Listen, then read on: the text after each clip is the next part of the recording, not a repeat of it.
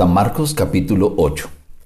Querido Dios, hay un proceso que debe realizarse en nuestra vida y deseamos que tú inicies a hacer ese proceso de restauración. Comienza, Señor, ahora. Te lo imploramos en el nombre de Jesús. Amén.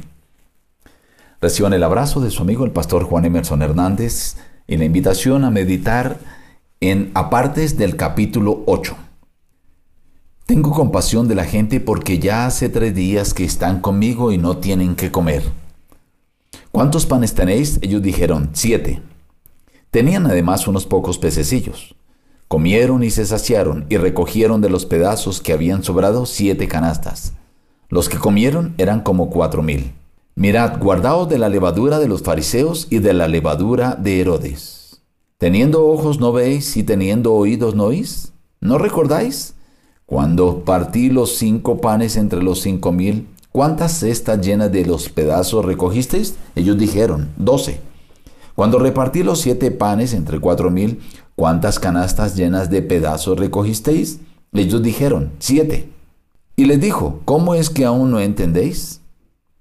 Y le trajeron un ciego, lo sacó fuera de la aldea, escupió en sus ojos, puso sus manos sobre él y le preguntó si veía algo. Él mirando dijo, veo los hombres como árboles, pero los veo que andan. Luego le puso otra vez las manos sobre los ojos y le hizo que mirara, y fue restablecido y vio de lejos y claramente a todos. Él les dijo, ¿Vosotros quién decís que soy? Respondiendo Pedro le dijo, Tú eres el Cristo. Comenzó a enseñarles que le era necesario al Hijo del Hombre padecer mucho, ser desechado por los ancianos y por los principales sacerdotes y por los escribas, ser muerto y resucitar después de tres días. Pedro lo tomó aparte y comenzó a reconvenirlo. Pero él volviéndose y mirando a los discípulos, reprendió a Pedro diciendo, Quítate delante de mí, Satanás, porque no pones la mira en las cosas de Dios, sino en las cosas de los hombres. Si alguno quiere venir en pos de mí, niéguese a sí mismo, tome su cruz y sígueme.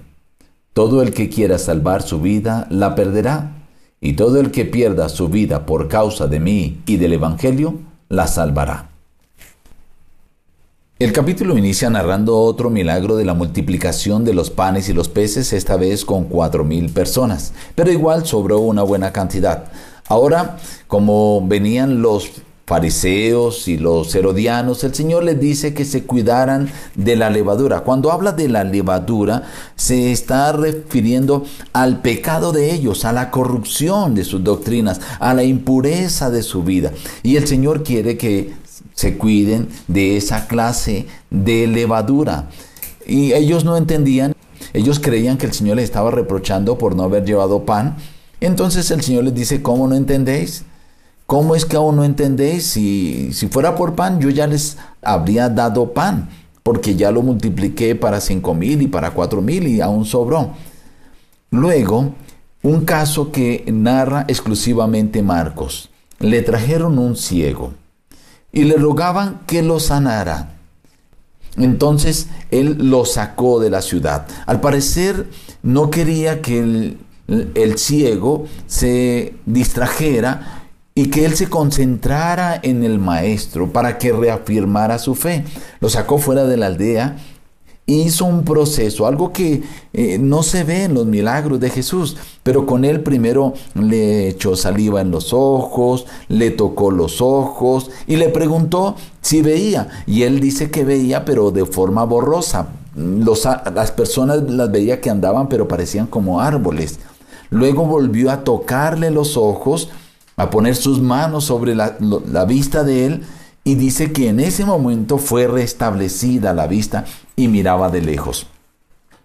Luego el Señor les hace la pregunta de qué piensa la gente que es Jesús, que es un profeta. Bueno, y él les dice, ¿y ustedes quién cree que es? Quería estar seguro y ellos dicen, tú eres el Cristo, dice Pedro. El Señor les dice, no digan esto a nadie pero sí les advirtió que él debería ser desechado, ir a los principales sacerdotes, a los escribas, lo iban a matar, pero iba a resucitar después de tres días.